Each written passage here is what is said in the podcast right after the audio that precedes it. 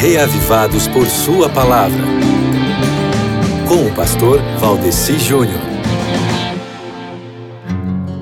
É, nós estamos estudando o livro de Esdras, né?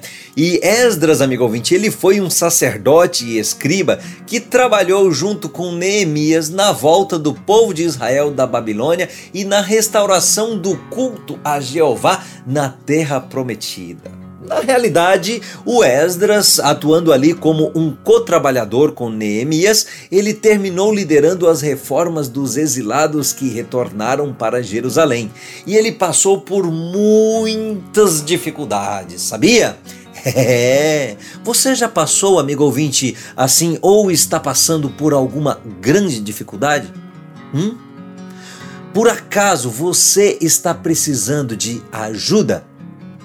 Sabe que o próprio nome de Esdras já é um forte indicativo do que é que Deus fez por ele, né? Porque a palavra Esdras, ela significa literalmente ajuda. Sabia?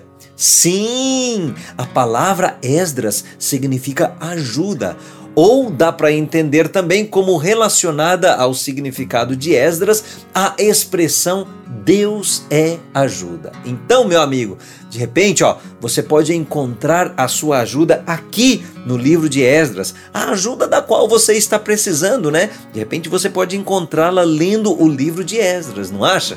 Tá precisando de ajuda? Então, clique no botão Help, socorro, SOS, ajuda Aperte esse botão aí, você aí, abrindo a sua Bíblia no livro de Esdras. Sabe onde é que você pode encontrar esse botão também?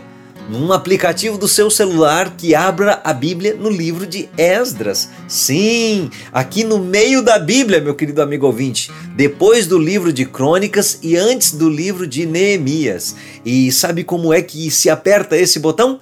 fazendo a leitura bíblica de hoje, que está no livro de Esdras, capítulo 2, né, que tem uma lista de campeões na qual você pode imergir, uma vez que você também merece estar listado entre os campeões de Jesus, tá certo? Então, seja um campeão hoje, lendo o livro de Esdras. Um abraço para você e até amanhã, se Deus quiser.